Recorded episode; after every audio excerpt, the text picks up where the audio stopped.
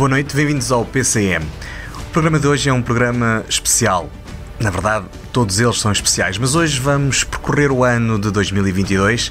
Vamos olhar para os 41 programas que produzimos este ano e que chegaram a mais de 130 mil pessoas através das redes sociais e recordar aqueles momentos que nos deixaram particularmente emocionados e que nos fizeram acreditar que há muito futuro e há muitos projetos de grande valor no nosso território. Nós tivemos este ano um conjunto de convidados, desde jovens que se interessam pelo que se passa na região, jovens que estão empenhados em fazer esta região avançar. Falamos de muitas das causas que, a partir de Trás-os-Montes, chegam até outros pontos uh, do mundo. Falamos também com muitos artistas, muitas pessoas da área artística, falamos com escritores, falamos com pensadores. Deixamos aqui algumas notas sobre os projetos que marcam a região, as pessoas que fazem questão de cá ficar e que são, por isso, por vezes apelidadas de teimosas, e também com os responsáveis de muitas das instituições desta região. Por isso, o desafio que vos deixo esta noite para este PCM especial, quase quase de fim de ano, é precisamente esse. Vamos recordar o melhor que 2022 nos trouxe através do nosso Para Cá dos Montes. Até já!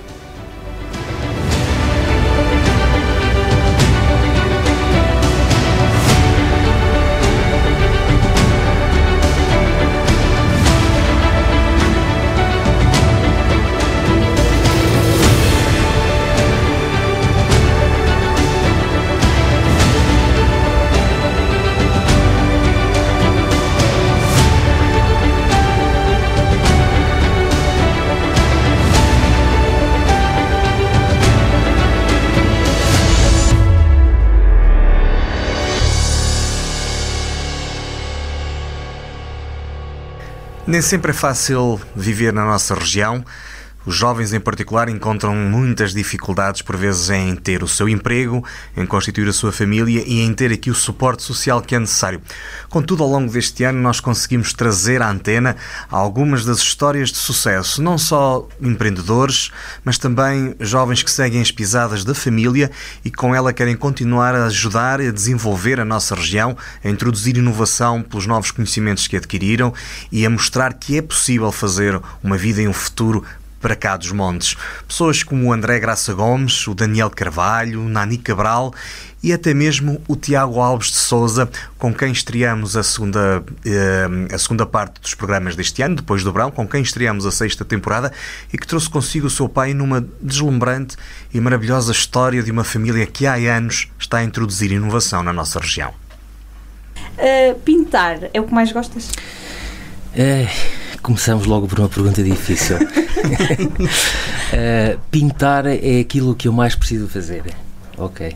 Uh, não sei se lhe posso chamar um gosto, no sentido de que nos dá prazer. Também dá, há momentos em que dá prazer, mas nem sempre. É mais como terapia? Uh, eu, eu colocaria a pergunta assim. Eu respiro e, e, e eu gosto de respirar Oh, André, o que é que é preciso para que seja mais visualizado? O que é que nós temos que fazer na nossa região? Eu não sei se nós podemos fazer alguma coisa. Eu acho que aquilo que podemos fazer é aquilo que fazemos, de facto. É juntarmos-nos, que é aquilo que fazemos no grupo, nos grupos de teatro, que tu fazes também. Tu, para além de juntar as pessoas, juntas os grupos, não é? É, é o que estamos aqui a fazer neste momento, é ouvirmos as pessoas ouvi-las mesmo, com as, com as pronúncias que elas têm, com todos os erros lexicais que, que se possam ter, sem preconceitos nenhums, uh, termos orgulho do sítio em que vivemos, isso é uma coisa muito importante. Às vezes no interior sente-se que as pessoas vivem lá, mas querem ser eh, outra coisa, não é? Tem vergonha. Tem vergonha, sim. É. O Daniel é o nosso convidado, é um enorme prazer que esteja aqui connosco hoje. Daniel, qual é o sentido da vida? Não é essa a pergunta. Não, foi ele, ele é que pediu a pergunta. Vamos é ouvir. Que lhe quis ajudar. É a última, é a última. Ah, essa era a última? Ele foi ver. Checkmate. um, mas responde já agora. Já respondi. É, é, é, o sentido da vida é aquilo que, que lhe quis ajudar. Exatamente. É verdade, é verdade. No teu livro contas que hum, tiveste contacto com os jogos narrativos hum, através da série Critical Role hum, e foi aí que descobriste o potencial. O que é que são estes jogos narrativos, para quem não conhece, e quais são os benefícios? Um jogo narrativo, na minha forma de ver, não é nada mais que uma sessão de teatro de improviso à volta de uma mesa em que ocasionalmente se ralam lotes. Portanto, nós estamos a falar daqueles uh, jogos do tipo Dungeons and Dragons que se via na teoria do Big Bang Sim. e que o Sheldon adorava jogar e adorava, não, adorava quando. e adorava ganhar, não é? Porque ele nunca perdia. Correto. Portanto, ele, e se fosse preciso matar a malta, matava a toda. Sim, sim. Hum. Uh, é, aquilo que, é aquilo que na comunidade chamam um murder hobo.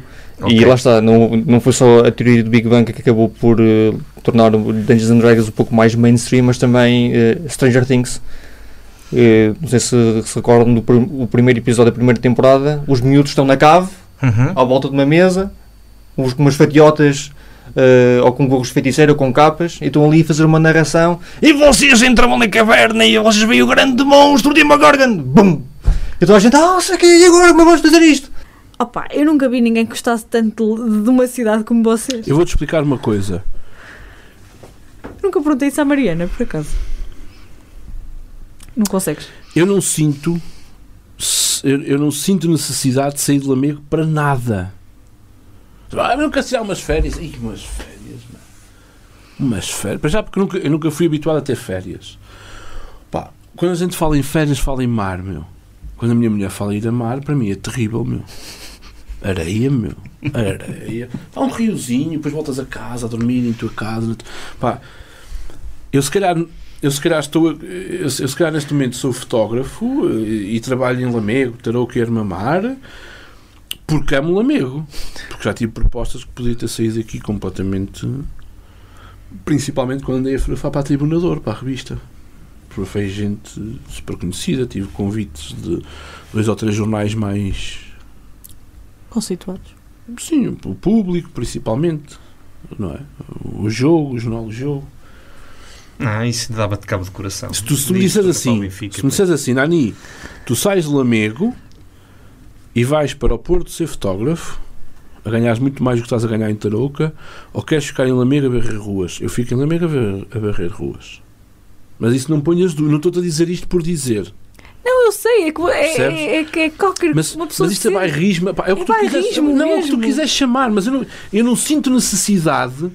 Ai, tenho que sair de Lamego para ir Uh, uh, aquela sensação de mar que toda a gente tem, de areia, chegar lá. Eu, eu, eu prefiro mil vezes acredita, prefiro mil vezes ir ao Pinhão e parar lá em cima de, um, de uma quinta qualquer e olhar ali para o Douro e dizer, pá, isto é inacreditável, isto é brutal, mas sem o amigo isto não era assim e tal. Percebes?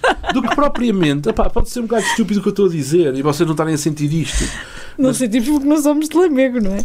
Sim, mas vocês podem dizer, ah, mas eu podia sentir isto na minha terra. Acredito que sim, epá, mas, mas, mas é, é, é incrível, percebes? E depois tu podes trazer as coisas para fazeres lá. A Alves Souza tem uma história familiar. Como é que isto tudo começou? Ora bem, agora realmente deve ser eu a começar. Eu acho que sim. Sou a geração anterior, não é? Por isso mesmo. Uh, não, não foi muito difícil. Por herança, uh, uh, ao fim e ao cabo, tive uma quinta só, já não é pouco, mas é o, o meu regresso ao Douro, porque eu realmente sou originário uh, cá do Douro, de Medrões, uh, surge derivado ao facto de me ter aparecido uma oportunidade de, de comprar uma outra quinta e então tive que tomar uma opção de regressar ao Douro. Porque enquanto que antes uh, vinha cá todas as semanas, a partir daí uh, assumi que iria seguir um, um determinado projeto de que o primeiro passo estava ali. É por isso que o Tiago diz que a receita dos vinhos está na vinha? Sim, lá está. E, e por, por, um lado não existe receita, não é? Mas se ela existisse, e o, o, verdadeiro elemento diferenciador está na vinha, e sem dúvida nenhuma. Falando, inclusive, contra mim próprio, não é? Que estando com, com, com, a, com a responsabilidade na enologia, mas, mas eu acho que qualquer uh, enólogo reconhece isso, não é? Por isso. Uh, nós temos ferramentas de trabalho, claro que temos, e elas têm evoluído muito, e, e quando necessário utilizá-las, não há qualquer problema em, em fazer uso delas. Contudo, esse elemento diferenciador, aquilo que faz um grande, grande vinho, uh, é vinha, por isso é aquilo que nos apaixona, é aquilo que faz tanta gente realmente uh, apaixonar-se pelo vinho, é a forma como o vinho consegue transportar o local onde está, o sol onde está, não é? As próprias pessoas que o fazem, naturalmente, por isso tudo isso acaba por ser uh, um, irreprodutível, por isso não se pode copiar, não é? Por isso é aí que realmente que está esse grande elemento, por isso é aí que nós naturalmente vamos estabelecer como a nossa principal base de trabalho. Em fevereiro eclodiu uma guerra na Europa, um cenário que já muitos de nós tínhamos afastado e achávamos improvável. Contudo, eis-nos novamente deparados num cenário de conflito que acontece no leste europeu entre a Ucrânia e a Rússia. Logo a partir daí, eh, muita gente por toda a Europa se mobilizou para apoiar as pessoas que tinham dificuldades, para apoiar os refugiados e para apoiar também quem decidiu ficar no país enquanto eh, decorria eh, o conflito militar que neste momento ainda, infelizmente, está em curso. Nós fomos conhecer algumas das causas que ao longo do ano tiveram alguma expressão na nossa região, mas houve uma em particular relacionada precisamente com o conflito na Ucrânia, que teve nas mãos do Armando Silva e do Paulo Ribeiro da Respiramos Gasolina particular importância. Aliás, este foi também um dos programas mais vistos do ano e foi com eles que conhecemos a aventura de pegar num caminhão cheio de bens e levá-lo daqui até à fronteira entre a Polónia e a Ucrânia. Mas houve outras causas que nós ouvimos este ano. Já nesta segunda temporada falamos com a Maria Coelho. Ela vai percorrer a Nacional 2 para chamar a atenção para os problemas relacionados com o espectro da doença autista. Ela vai fazê-lo em breve, no primeiro trimestre do ano, e nós vamos tentar acompanhar cada um daqueles quilómetros que vai valer donativos para a causa e também para divulgar esta situação pelo país todo. Finalmente, eh, o nosso programa este ano passou para perto do Equador. A Ana foi até São Tomé e Príncipe e trouxe-nos de lá histórias do melhor de nós. Como é que surgiu esta ideia de ir eh, até à fronteira polaca com a Ucrânia? Uh, a ideia surge, a ideia original não parte de nós, parte de um amigo nosso que de forma autodidata uh, decidiu fazer isso. Uh, assim que nós tivemos conhecimento, automaticamente dissemos: Nós estamos contigo nisto, desde já vamos fazer tudo aquilo que for necessário para te ajudar a, te, a levar esta ideia avante e, se conseguirmos, levá-la com ainda mais força. O desafio começou com duas carrinhas, não era? Se não estou em erro, mas estão dois caminhões de tiro prontos para partir, ou melhor, neste momento já estão em viagem, mas depressa passou a dois caminhões de tiro. Certo. Um, nós, de uma forma humilde e, e, e hum, de uma forma poderei dizer retraída, assumimos a responsabilidade de duas carrinhas, porque teríamos que assumir todos os custos do, do transporte da, dos bens que conseguíssemos um, arrecadar. Acontece que, devido à nossa, à, à nossa divulgação e, e, à ajuda de toda a gente, que, porque a nossa comunidade, graças a Deus, é muito grande e muito forte, um, rapidamente chegou a empresas grandes que nos contactaram e disseram: e se fosse um caminhão? E nós, e por que não um caminhão? A história é mesmo esta. Um, fizemos contas e arriscando tudo, porque tudo aquilo que nós fizemos até hoje, uh, que não foi pouco, também não foi muito, queremos fazer muito mais. Uh, sempre foi solidário, nós nunca, nunca uh, ganhamos dinheiro com a Respiramos Gasolina e assumimos um risco de pagar todas as custas de um caminhão a fazer um, quase 4 mil quilómetros o que é que, o que, é que te fez despertar para, para te candidatares, para, para vir para São Tomé fazer uma missão, que é uma aventura, no fundo? Uh, senti que precisava de conhecer outras realidades diferentes da minha para depois uh, conseguir perceber melhor uh, várias perspectivas. Paula, segundo sabemos, esta ideia de trazer voluntários, um, grupo de voluntários, já existia há bastante tempo. Tanto que isso fazia até parte, salvo erro, do, do regulamento sim, sim, interno sim. da associação. Formar grupos de voluntários para vir em emissão, sim. Porquê que tiveste sempre esta vontade? Uh, como foi uma experiência boa e muito enriquecedora para mim, eu gostava que outras pessoas também tivessem a oportunidade de a ter porque eu sei que há pessoas que, que gostariam de fazer voluntariado em países africanos, mas se calhar ou as instituições estão longe, nas grandes cidades, Porto e Lisboa, e daí também um, é um bocadinho alguma entrave para eles. Uh, e depois tentei eu uh, ir ao encontro deles, não é? Ou, ou é que eles estavam mais perto de mim, dar-lhes a, a, oportunidade de terem esta experiência fantástica que eu tive um dia, não é? E foi um bocadinho por aí. Quem é o Duarte? O Duarte é um menino com 4 anos, filho de uma amiga minha que em tempos me prestou apoio numa caminhada a Fátima. Portanto, eu, eu senti necessidade de ir a Fátima agradecer um episódio menos bom da minha, da minha vida, agradecer a recuperação e, portanto, ela prestou-me apoio. E a partir daí ficámos amigas.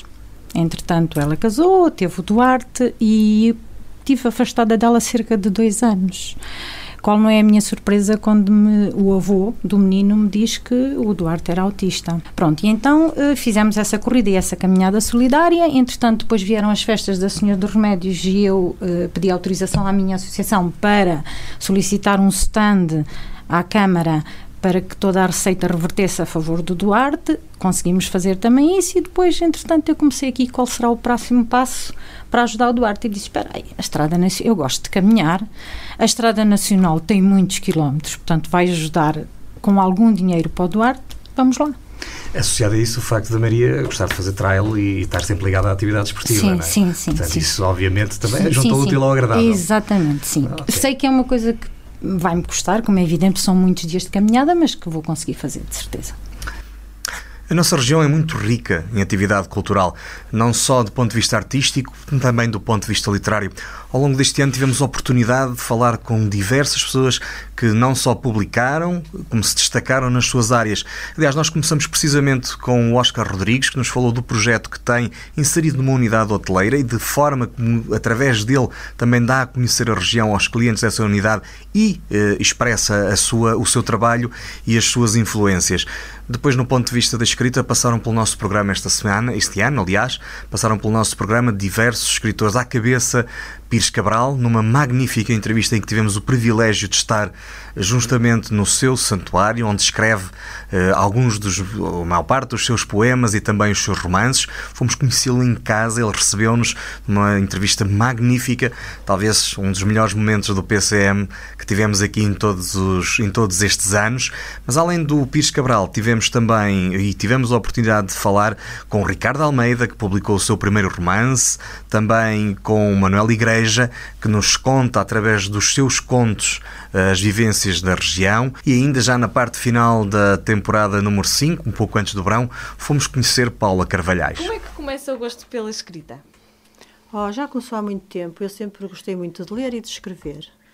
E já, sei lá, escrevi bastante para jornais, crónicas muito levezinhas. Em 2000, no ano 2000, eu tive um bocadinho ligada assim à política e, entretanto, eh, sem jeito nenhum, claro, toda a gente sabe, mas sempre gostei muito de escrever o que se passava com os nossos governos e com a oposição. Sempre achei muita piada aquele resumo que depois fazia e escrevia para a Voz Traz os Montes. E, entretanto, comecei aqui a fazer também na Universidade FM o Reparo do Dia. Mas a Paula é da área da matemática.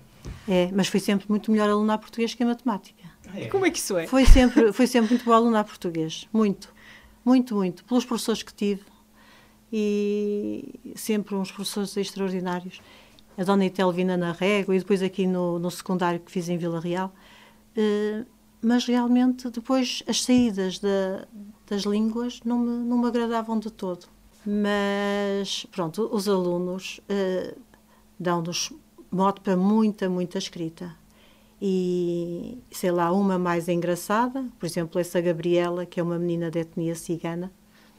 Uh, não sei se leram. Sim. É uma das, das acho que é a primeira. Uhum. É uma das minhas histórias preferidas. Ela não é Gabriela, ela é Paula. E por termos o mesmo nome, é que ela se aproximou muito de mim. E eu dizia-lhe muitas vezes: Ó oh, Paula, eu só tinha vontade de pôr um laço e de te levar para casa, porque ela era mesmo muito, muito engraçada.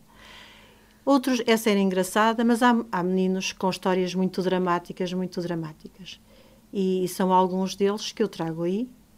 Portanto, a, a minha motivação era por um lado, mostrar que a escola não é aquele mundo de encanto que, que, se pode pensar, por outro lado, a escola é a salvação de todos estes meninos, que só têm na escola um porto seguro. Só na escola, só os professores e os funcionários da escola é que, é que os compreendem, é que os acompanham, é que gostam deles a sério. Muitos, muitos, muitos. Manuel, este livro com gente dentro não é, uh, nem de longe nem de perto, o seu primeiro livro.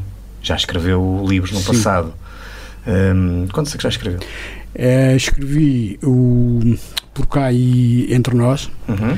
que é um livro uh, muito semelhante a este uhum.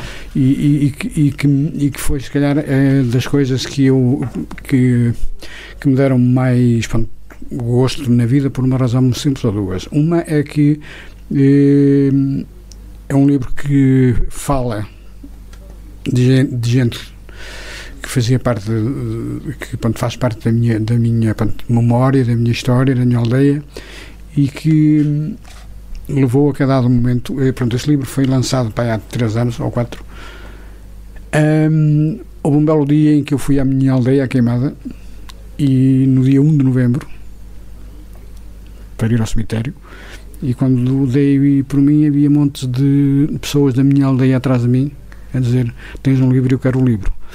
Isto dá dá, dá dá uh, gosto, faz com que a, a, a gente sinta que pronto, que vale a pena, porque eh, pessoas que nunca na vida tinham lido um livro, pessoas para quem um livro era como um foguetão para nós, uhum. eh, vieram pedir-me um livro, porque no livro estava gente que elas uh, tinham conhecido há, sei lá, há 15 anos, há 20 anos, há 30 anos, e, e o livro, uh, que era o Por Cá e Entre Nós, portanto, fala, uh, portanto, disso mesmo, hum, é, é, assim, é, assim, assim como este, que é um livro que tem, que tem gente dentro.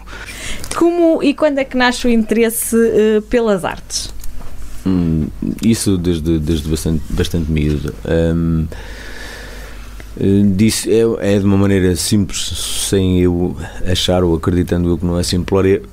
Quando eu estava na, na, na altura, chamava-se ensino uh, primário, na, na, talvez desde a segunda classe, se não estou em erro. Um, quando a, professora pedia para nós fazermos, na altura ainda se fazia, cópias ou redações de, de textos que, que estavam no, no, manual da disciplina, uh, eu tinha uma tendência que depois se veio a revelar o, o, o, motivo da pergunta que me está a fazer agora, tudo teve aí o início, uh, acredito eu, copiar também a iluminura, o desenho que fazia, o, pelo qual o texto se fazia acompanhar. E então surgiu daí de ver o interesse da professora ou de quem via, dizer, ah, ele ainda faz sempre o desenho, ele é um desenho muito bem.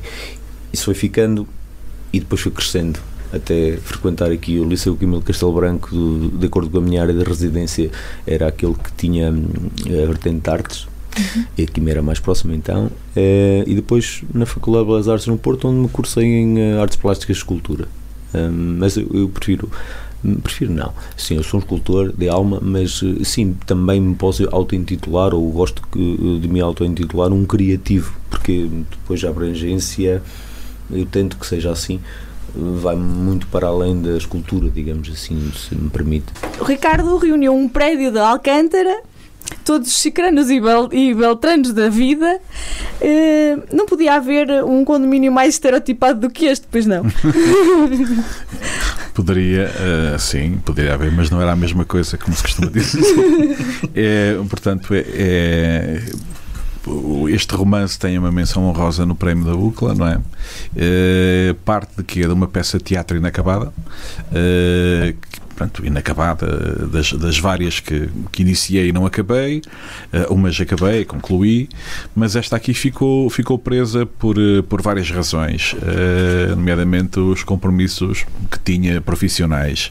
E então, na altura da pandemia, peguei na, peguei no, no, no na peça e disse: bem, isto aqui se calhar até dava para fazer um romance, uh, trabalhar um pouco à volta desta ideia de um, de um indivíduo que vive isolado e, um, e associar também uma outra ideia que tinha para um romance que era a vida de um futebolista uh, pronto uh, solitário também. Portanto juntávamos aqui a solidão e a, e a falta de memória e a, e a, presença de memória para Uh, portanto, e, e construir a história, a história a partir daí. Uh, mas temos outro, outro problema que é a utilização do livro enquanto algo que tem uma textura e tem nervuras.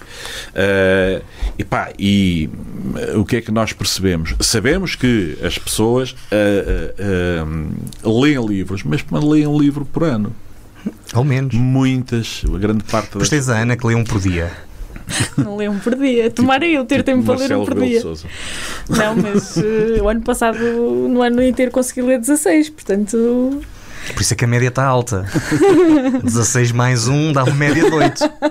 E meio. Uh, foi um dos grandes impulsionadores do Grêmio Literário. Uh, ver lá o seu nome associado é, é especial. É sempre realmente, repara, quando, quando nos dão.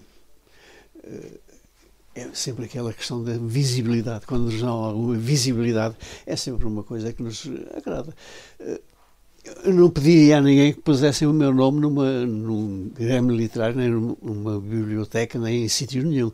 Mas se o põem, é porque têm, pensam que, que eu mereço estar lá, mereço dar, dar o meu nome àquela instituição. E de facto, e de facto eh, pronto, fico satisfeito com isso. Eh, já tem sido a minha imagem usada para, outros, para outras finalidades que se calhar não são tão interessantes. Eu vou-lhes contar uma história engraçada.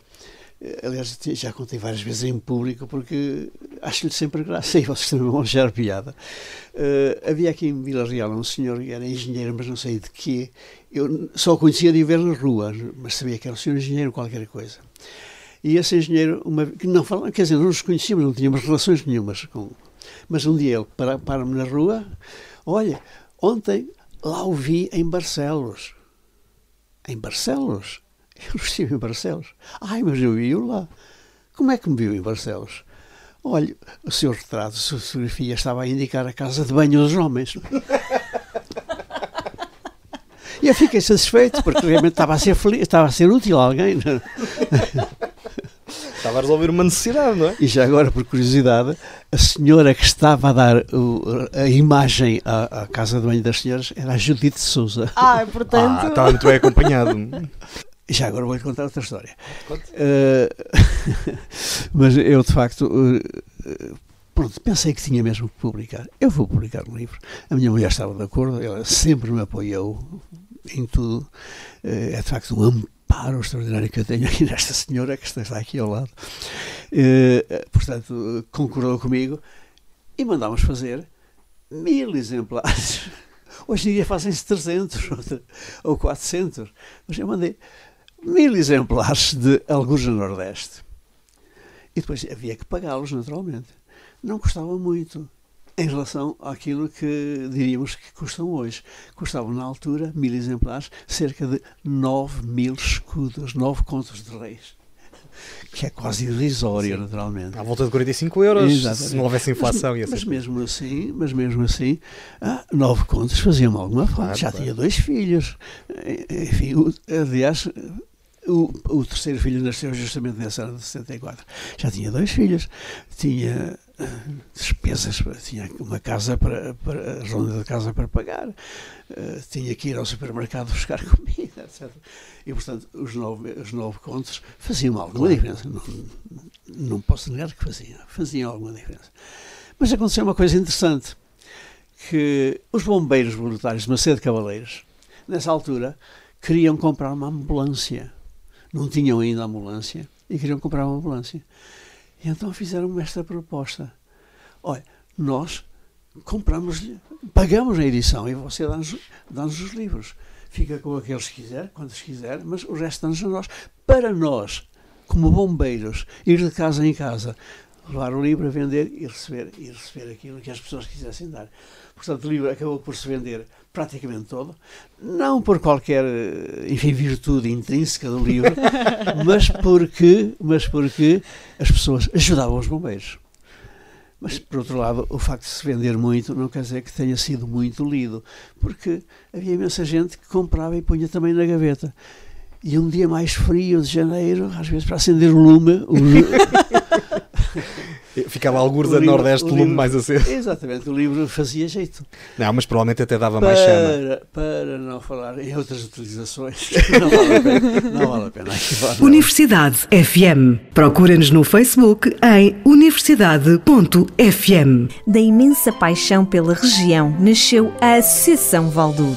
Vamos, em 2022, continuar o nosso caminho, a fazer o que estiver ao nosso alcance pela região, por si e sem pedir nada em troca. Apenas que caminhe connosco. Universidade FM. Mua! Há também projetos que valorizam o território e alguns deles passaram pelo nosso PCM em 2022.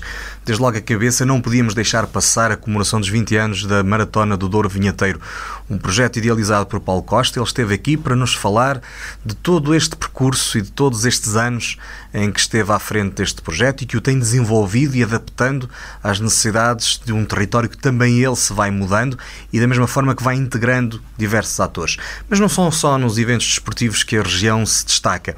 Há projetos também de natureza social, projetos de natureza comercial, como por exemplo o Mercado de Tabuaço, em que o André Vaz e o José Pedro Rodrigues, dois jovens do Conselho de Tabuaço, pegaram em tudo aquilo que de melhor se produz no município e o levaram através de uma plataforma eletrónica a todo o mundo. Foi um dos programas que tivemos cá este ano e que mostrou que é possível, mesmo mercados que não tenham grande acesso uh, às tecnologias, poderem juntar-se em torno de um projeto e com ele se catapultarem para mercados que até ali não eram possíveis para aqueles empresários e para aqueles comerciantes.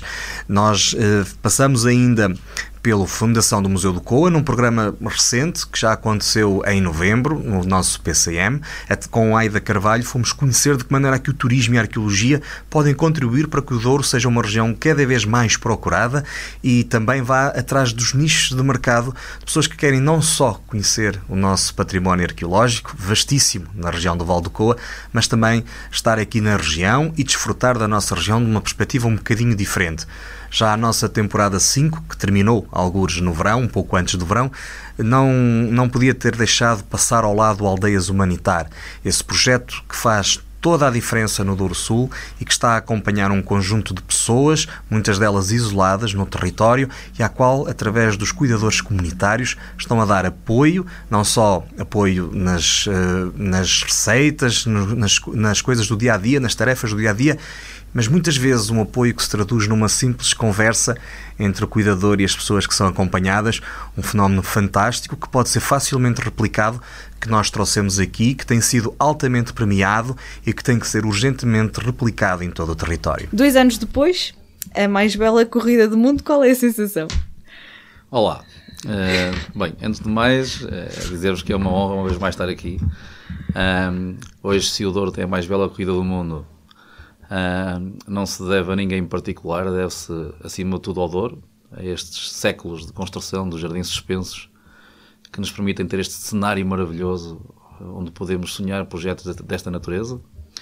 Mas também uh, deve-se ao contributo de muita gente, muitos dorienses, como vocês, que ao longo destes 17 anos, destas 15 edições, têm contribuído, cada um à sua maneira, para unir o território em prol do projeto e alavancar esta, esta ação, este acontecimento para patamares um, de nível internacional que permitem hoje ter um, um acontecimento esportivo que tem não só a marca da maior empresa portuguesa, a EDP, mas tem acima de tudo uh, o condão de ter mais de 20 mil participantes de todo o mundo a sentir o Douro um, num projeto que vai muito além da corrida. E por isso, a primeira palavra de gratidão Uh, também para o vosso trabalho, o vosso contributo, que desde sempre estiveram connosco e se hoje o território uh, está totalmente envolvido neste espírito de que o evento é do território uh, e não é de ninguém, é porque vocês também ajudaram a posicionar este, este, esta, esta magia da mais bela corrida do mundo que une avós, pais, filhos, netos. muitos já têm filhos, muitos começaram na caminhada e hoje trazem amigos da faculdade, amigos de curso, um, e por isso tudo isto é, é, é o fruto um, de nós, de nós todos. O que é o mercado de tabuaço? Uh, o mercado de tabuaço é uma plataforma, como já referiu, um, para vender os produtos endógenos de, do nosso conselho. não só em Portugal, mas também no estrangeiro. Isto surgiu um bocadinho uh, por causa da pandemia também, Sim. certo? A ideia foi mesmo durante a pandemia. Uh, eu estava a trabalhar e estava a fazer um projeto para o atual meu sócio, o José Pedro, também na área de digital. O José Pedro é, é dono de uma quinta e surgiu-nos esta ideia de ajudar a, a divulgar também Taboaço e os produtos e ajudar também os comerciantes lá da, da nossa vila. E eu, eu surge aqui uma, uma questão. Vocês têm variadíssimos produtos. Exatamente, e várias empresas. Uh, isto é uma parceria com a Câmara Municipal. Nós tentamos ter uh, tudo o que é empresas do Conselho e quem quiser aderir não é, pode fazê-lo. Uh, pode escolher até 10 produtos, não é? Cada empresa pode ter até 10 produtos. Depois nós colocamos os produtos no website e existe de tudo, não é? Desde Uh, vinhos, desde charcutaria, padaria, roupa, vouchers de alojamento Artesanato. e por aí fora. Até, até, até uma funerária. Até uma, até funerária, uma funerária, exatamente. É Nós também vimos. Quais são os produtos que a funerária lá tem? Uh, salvo erro. Eu tive a ver. Velas, Velas. Aquelas. aquelas aqueles anos de jarros para colocar as aquelas flores. coisas para pôr as fotografias. Exato, exato. Tem saído alguma coisa? Por acaso não. Da funerária não, da funerária Queres ver apostar nos vouchers? Sim, os vouchers. Os vouchers na funerária. Não, não vouchers, vouchers na, funerária. funerária é difícil. Não, mas Olha que não sei. O, o exemplo. Seria para algum familiar comprar um voucher para outro familiar? Era uma não, boa prenda Natal. para si próprio. Já também. tinha o voucher? Sim, sim. Também então, acontece muitas vezes. Na minha aldeia há pessoas que já têm. O funeral pago então? Praticamente, sim, sim. É. É uma boa prenda de Natal oferecer um voucher. Já sei que vou dar este Natal. Este parque, ou melhor, o parque, já recebeu, e depois confirmo este número se estiver consigo, 300 mil visitantes eh, desde que abriu. Parece-me pouco, se calhar é mais. tem 1.200 eh, rochas, das quais 45 são visitáveis através de quatro núcleos: Penascosa, Fariseu, Canada do Inferno e Ribeira de Piscos. Ora bem, nós sabemos que existe já esta quantidade significativa de, de elementos, ainda há coisas para descobrir no Val do Coa. É, há muitas coisas para descobrir no Valcoa, foi feito, tem sido feito um trabalho brilhante, há, há muita tecnologia de ponta aplicada à, à prospecção uh, e à escavação, mas ainda há muito, muito para descobrir. Efetivamente, hoje sabemos que o homem, uh, à época, privilegiou este espaço, provavelmente porque as condições uh, de clima assim o, o, o, indicavam, que seria um, um, um espaço com um clima mais ameno. E há muito para descobrir, nomeadamente em termos de acampamentos. Eu tô, posso adiantar que já foram uh, encontrados em, acampamentos que remontam à ocupação do homem Neandertal. Isto quer dizer, efetivamente, que estamos ainda num processo de descoberta contínua. Isto não acabou no dia em que se decidiu não fazer a barragem e preservar o que lá estava. Isto vai continuar durante largos anos ainda. Sim, isto eh, todos os dias é um recomeço. Ok. todos os dias há uma. Sim, é um projeto que está, eh, naturalmente, tem uma equipa de arqueólogos também faz muitas candidaturas a projetos de investigação científica, a, a candidaturas nacionais e internacionais. Uh, temos também outras empresas que, no âmbito das indústrias criativas e do património, trabalhar connosco. Portanto, é um projeto que está uh, em dinâmica. Além disso, iremos receber agora em breve uh, 10 bolsas de doutoramento para para estudantes de doutoramento. Isto é um bom sinal, é um sinal que este projeto está vivo. Uh, tem defendido muito a ideia uh, do desamparo humano. Uh, o que é o desamparo humano? A geografia e a demografia provocam desamparo humano. Uh, os territórios existem porque existem pessoas. E quando não existem pessoas, há um desequilíbrio nos territórios. E é importante que nós tenhamos estas premissas como centrais para a nossa conversa. E aquilo que acontece no nosso território é um desequilíbrio. Uh, são territórios fantásticos, como habitualmente digo e todos nós constatamos, eh, mas a verdade é que a desertificação humana uh, provocou uma inconsistência demográfica no, no território. E essa inconsistência uh, implicou um desamparo nas pessoas que permanecem no território. Até porque uma parte significativa dos serviços e da estrutura das aldeias deixou de existir. Que cuidados são prestados neste projeto? Então são prestados cuidados de saúde e sociais. Então aqui integra-se tudo o que seja a gestão das doenças crónicas, dos regimes terapêuticos, prevenção de eventos como quedas úlceras de, úlceras de propressão. Ah, temos também a capacitação das próprias pessoas para o autocuidado e dos cuidadores. Nós fazemos um trabalho muito grande com, a- com, as, família, com as famílias e com quem cuida. Ah, depois temos toda a parte da, da capacitação das pessoas, também para os rendimentos que estão, ah, que estão disponíveis. Um, nós trabalhamos muito de perto em articulação com os centros de saúde, com os gabinetes de ação social dos municípios, com a própria Segurança Social, uh, para tentar uh, ajudar as pessoas a encontrar uma resposta para aquilo que, que precisam. Depois fazemos tudo o que tem a ver com tratamento de feridas, um, ensinos relativamente à alimentação, uh, aos cuidados com o calor. uh, Educação para a saúde, Educação portanto. para a saúde, exatamente. Maria José, como é, como é ser uma cuidadora comunitária? Já que é a única, para já, num país, não é? É fantástico. É uma experiência única, viver e ajudar as pessoas que realmente precisam. Como é que encaras este trabalho? É incrível. Porque é, é ajudar as pessoas que mais precisam e re- ser recebida com um sorriso, ser recebida com alegria e eu, e eu levar amor, levar carinho, levar saúde e, acima de tudo, falar com elas, claro. E, e o que é que nos tem a dizer sobre o, trabalho destas meninas? Olha, a Maria José. É mais conhecida por Zezinha? Eu sou a Maria José. Ah, é? Maria José é uma rapariga no há no mundo, acho eu, no meu entender. Uma rapariga muito boa, muito humilde, muito carinhosa. Está sempre a perguntar-me se eu preciso de alguma coisa ou não. E eu disse, está tudo bem, Maria José. Às vezes telefona-me a perguntar como é que eu estou.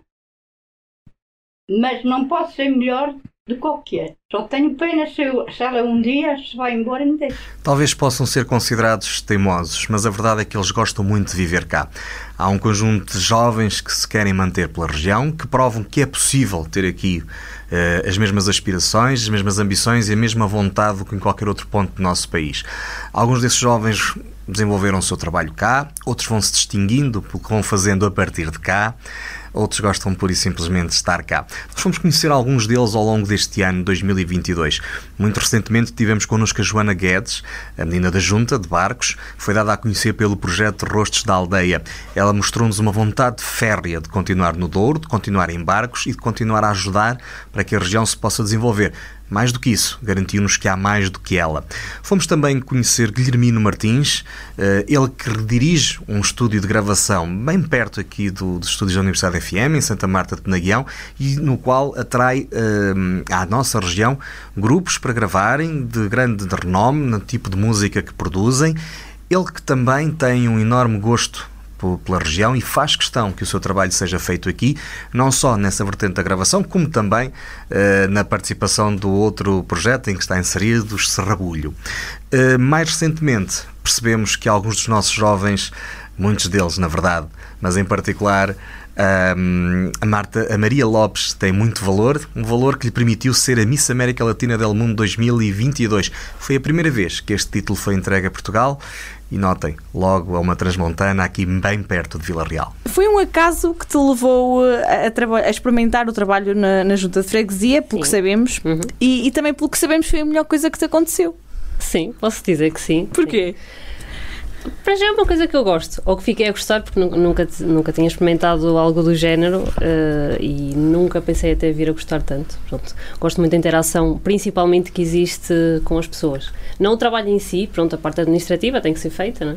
e é interessante também, mas é toda a interação que eu tenho com, com aquelas pessoas todas. É todo, todo dia a lidar eh, com, aquela, com aquela gente. Pronto, e é isso realmente que, que gosto ali, ali no que faço.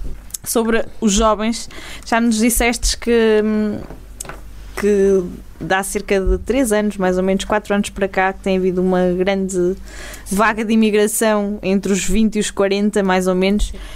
O que é que achas que é preciso mudar eh, para fixar jovens e a população em geral? É preciso haver oportunidades para eles e não há. Portanto, acho que é muito.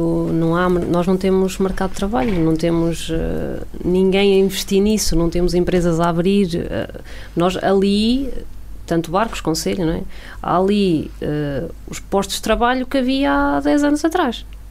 É? E acho que é muito isso que está a faltar. É alguém que invista, abrir novas empresas para, para as pessoas conseguirem ficar e ter trabalho cá. Trabalho com condições, é? com condições de trabalho, porque há muita gente que vai trabalhando, vai trabalhando, mas é sempre uma instabilidade. Eu amanhã quero comprar um carro, mas eu nunca vou investir num carro ou numa casa, ou seja o que for, se eu não tiver estabilidade no trabalho, porque a partir da manhã as coisas podem não correr como eu quero, não é? E tenho um empréstimo para pagar. Uh, e acho que é muito isso. Eu, as pessoas e os meus colegas que eu vejo a ir, uh, a não. Porque está aqui a Joana que gosta de viver em barcos, mas eu tenho muitos amigos como eu. tenho Há mesmo, mais Joanas. Há mais Joanas. É o que eu digo, o programa acaba hoje. Há mesmo mais Joanas, acredito que sim. E, e, eu sei que estas pessoas estão fora e mal possam regressam. Pronto, e são pessoas da minha, da minha faixa etária, mais ou menos. Uh, sei que têm um amor por barcos. Eu ainda há uns tempos estive a ver uns comentários sobre isso, deles, né? e houve um comentário que eu fixei de um colega de escola de há uns tempos que é uh, algo do género que é Suíça na cabeça e barcos no coração. Firmino, uh, esta primeira pergunta se calhar é mais parva que podíamos fazer. o termo metaleiro é uma coisa pejorativa ou vocês gostam mesmo que se chamem de ser chamados assim? Há, há, há, todo o tipo de opiniões. Eu não gosto, eu não gosto da, expressão. Uh, não a entendo como pejorativa, mas entendo como de certa forma castradora ou demasiado limitadora. Pelo menos no meu caso, eu não me considero metaleiro, até porque o que eu ouço são coisas tão dispares que vão desde a música étnica, uh, uh, coisas que não têm mesmo nada a ver com metal, mas claro, depois eu ouço o, o tal heavy metal. Portanto, eu, no meu caso, não, não gosto dessa expressão de todo. E agora falemos de serrabulho. Hum. O que é que é o serrabulho? Os Terrabulhos são uma banda de Vila Real uhum. que. E eu, eu gostava de falar na terceira pessoa, uh, exato, na terceira pessoa, mas não posso porque eu também faço parte da banda. mas as pessoas de Vila Real e da região nem sequer imaginam que os Terrabulhos já tocaram em 17 países e que passam. Eu, eu me acuso. E que passam metade do ano, metade do ano não será a melhor expressão, mas que passam muito, mas muito tempo fora de Portugal a tocar, a fazer digressões de semanas a fio pela Europa fora. E começaram com uma mera brincadeira em que eu não estava nessa banda, portanto, eu não faço, eu não fui fundador do Serrabulho. Eu sou, eu, eu portanto, os Serrabulho entraram no estúdio para gravar um, um álbum e na altura não tinham um elemento. E eu ofereci-me para gravar, neste caso o baixo, um instrumento de cordas, não é? De quatro cordas, porque eles não tinham, eles disseram, pá, grava tu, na boa. E eu, sim senhor, vamos, vamos lá isso. Mas sem qualquer. Portanto, nesta altura, Serrabulho era uma banda que tinha dado três ou quatro concertos.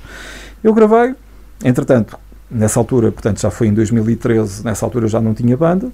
E eles disseram, olha, vamos dar uns concertos, queres vir connosco? Mas sem qualquer tipo de preocupação, de, de, de ligação aí demasiado forte. Sim, vou. E olha, já lá estou há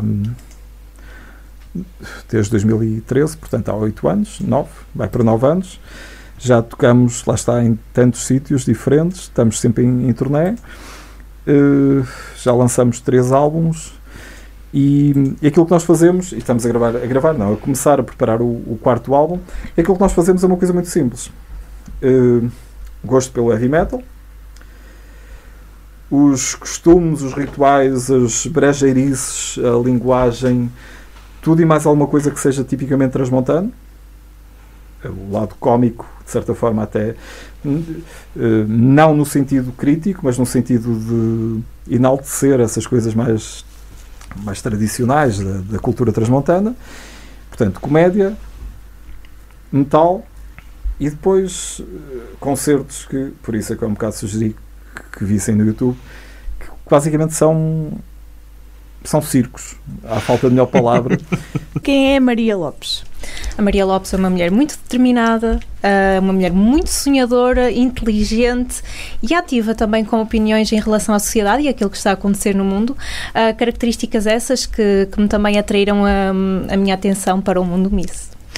E o que, é que, o que é que é este concurso da Miss América Latina del Mundo? Convenhamos, não se fala muito dele por cá.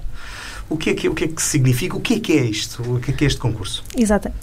O Miss América Latina del Mundo tem como principal objetivo uh, celebrar a cultura latina pelo mundo e também uh, a defesa da mulher, digamos assim. O peso de uma coroa realmente não de forma hum, generalizada como coroa, mas sim enquanto sua representante. Uh, pesa, sim, porque todos os olhos estão postos na pessoa que a usa e uh, é uma responsabilidade muito grande representar um concurso e representar também a origem desse concurso e todas as pessoas que acreditam em mim e que um, e todas as meninas também que estiveram ali presentes naquele dia a concorrer por esta faixa e por esta coroa. Disseste à imprensa internacional que cobriu o evento aquilo que acabaste de dizer agora mesmo. Queres falar e queres chamar a atenção para a questão do empoderamento feminino uh, e quebrar os estereótipos de beleza e perfeição. Um, qual é que achas que é neste momento o verdadeiro papel da mulher na sociedade? Neste momento, uh, nós temos um estereótipo que é dado pelas redes sociais. Infelizmente, as redes sociais enganam-nos e cada vez está a começar a ser mais dado aquele estereótipo da perfeição. E a mulher de hoje em dia está muito à busca da perfeição, o que leva muitas das vezes uh, a situações mais tristes, como por exemplo depressões. Uh, pronto. E o que eu queria dizer é que realmente uh, aquilo que nós vemos nas redes sociais não é uh, a realidade e que nós devemos amar-nos como nós somos, com as nossas imperfeições. E o papel da mulher neste momento é hum, fazer com que a outra uh, empoderar a outra. Neste momento, o papel é, é continuar a manter esta corrente e empoderar-nos umas às outras. Há também os atores políticos na região. Esses atores que muitas vezes, uh, a quem muitas vezes lhe é exigido que mexam alguns dos cordelinhos do desenvolvimento que nós precisamos para que traz os montes, para que o Douro evoluam e sigam em frente. Pelo nosso programa têm passado diversos desses atores, desde logo José Carlos Barbosa, hoje deputado na Assembleia da República, em tempos veio-nos falar de papel que ele desempenhou empenhou na revitalização e na revolução operada no transporte ferroviário no Douro. Isto aconteceu poucos momentos antes de ter tomado posse como deputado na Assembleia da República. Que também tem, apesar de não ser da região, uma grande eh, ligação e um grande gosto por tudo o que se passa para cá dos montes.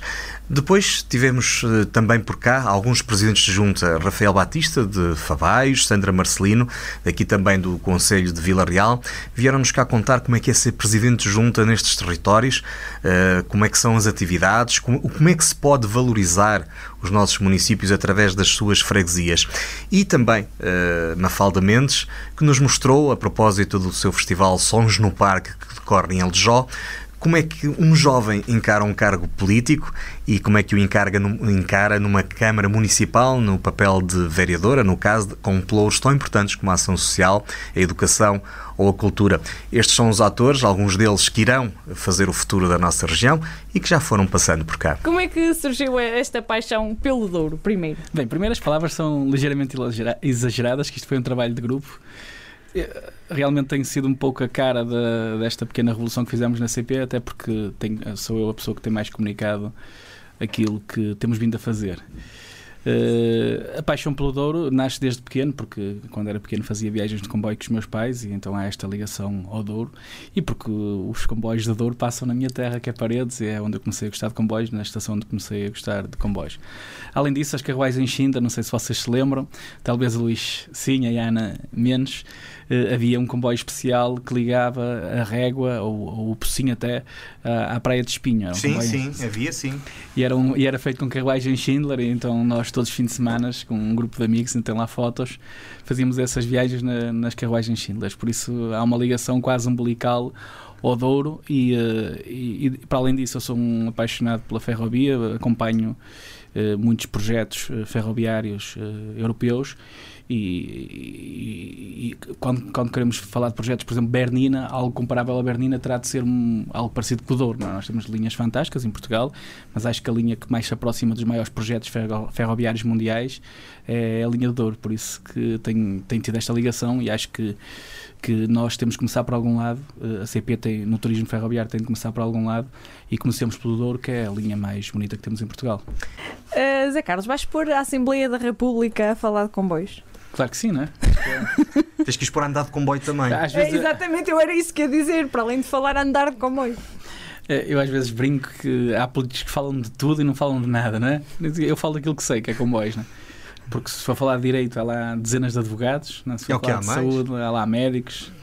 Se lá falar de, de agricultura, também deve haver alguns agricultores. Ah, pá, eu confesso que eu não fui a ver, mas dos 230 deputados, ou 228, não é? faltam dois, hum, tu deves ser o único ferroviário. Sim, é, é, é. eu por acaso tive cuidado de, de colocar quando na campanha eh, perguntaram qual é a profissão e eu disse: não, mete engenheiro, eletrotécnico, mas mete ferroviário. Porque, porque é importante não é? Que, que, que- as pessoas percebam que há um ferroviário no Parlamento. Sandra, daqui por 4 anos, eh, quando sair, por ter atingido o limite de mandatos, eh, que rastro espera deixar? Ou ter deixado? Eu, eu espero, eu, eu, quer dizer, eu não vou deixar rigorosamente nada, porque eu, eu disse isto na- no meu. Depois do que nos contou agora, tenho parece. tendência a discordar profundamente. Mas... Não, eu não, não, não queria dizer isso. Aquilo que eu queria dizer, eh, que às vezes não me tenha eh, feito entender, é. Eu, eu não deixo o que quer que seja, porque quem nasce para servir jamais vai embora, abandona. Ok. Eu vou continuar exatamente no sítio onde estou, assim espero, que é a minha pequenina aldeia de Quintela. Hei de continuar junto da minha comunidade, que sirvo, e portanto, se não servir enquanto Presidente de Junta, hei de estar ao serviço de outro, de outro modo qualquer. Enquanto Isso cidadã. garantidamente, enquanto cidadã. Eh, Rafael, no meio de, de tanta. eh, de- desta aventura toda, ainda arranjou tempo para a política. É presidente da Junta de Freguesia de Fabaios, que é uma das nossas aldeias vinheteiras. Que na verdade é uma vila. É isso mesmo. É uma vila, mas que nós gostamos eh, de ser tratadas como uma aldeia vinheteira. Porque é, é isso que nos distingue eh, das outras, eh, principalmente das outras do nosso Conselho, não é? É que nós somos uma vila, mas temos características e traços de aldeia, aldeia vinheteira. As pessoas que queiram visitar a Vila de Fabaios, que tem uma aplicação de nome Fabaios, de, que dá para, eh, para o sistema da Apple e para o sistema Android, ou seja, por isso que serve como um bocadinho como um guia virtual daquilo que podem encontrar e também um site eh, muito vocacionado também para a nível turístico. A Mafalda chegou muito cedo à, à política, eh, como vereadora da cultura, e poderá ter sido uma das mais jovens aqui na região. Eh, o que é que a fascinou na política? Bem, eu há bocado dizia que a política é bonita, não é? Exatamente. E eu acho mesmo que a política é bonita quando serve os seus propósitos, que é bem-estar para as pessoas, potenciar olha, a, a região, potenciar o desenvolvimento social, económico hum, e fazendo política boa, ela é linda, é bonita, de verdade. E isso eh, é, foi aquilo que na altura Bem, nu- nu- nunca tinha sido nada em que eu tinha pensado, mas depois, quando eh, refleti sobre se valia a pena ou não, pensei no que era a política e no que é a política para mim. E como a política é bonita para mim e como faz todo sentido, eu disse que sim, aceitei o, o desafio. Ao fim destes 5 anos, continua a ser bonita? Ahm, se formos responsáveis, se nos mantermos firmes, se formos consistentes com aquilo que queremos fazer, com a certeza de que na política há muita frustração. Porque há, seja por causa das verbas, por causa dos, dos apoios, dos, dos dos avisos comunitários que não abrem para, nós, para os investimentos que nós gostávamos de ver a ser desenvolvidos e que não são canalizados para lá, seja também pela resistência à mudança que muitas vezes encontramos, a verdade é que se nos mantivermos consistentes, se mantivermos firmes, hum, eu acho que para mim, pela forma como eu ainda a vejo, ainda é bonita. Recordamos hoje apenas alguns dos momentos destes 41 programas que produzimos em 2022, programas que produzimos todas as semanas, tendo em mente que o grande objetivo é mostrar que esta região tem um valor incomensurável e que aqui se podem fazer coisas boas e onde há pessoas muito boas disponíveis para ajudar a evoluirmos traz os montes, o Douro, no fundo todo o território que está para cá dos montes. Havia muitos mais programas e muitos mais momentos que gostaríamos de mostrar, contudo o tempo não nos permite, hum, mas fica aqui uma amostra daquilo que foi um ano em que nos deu particular prazer fazer este para cá dos montes e que esperemos possamos continuar a fazer durante os próximos meses. O Para Cá dos Montes é uma coprodução da Associação Valdouro com a Universidade FM, que conta com a apresentação de Luís Almeida e Ana Gouveia e que todas as segundas-feiras vai para o ar, não só em 104.3 FM, como também nas redes sociais e nos serviços de podcast. Assim, em especial, que nos acompanhou este ano, muito obrigado. Esperamos contar consigo para os próximos episódios. Até para a semana.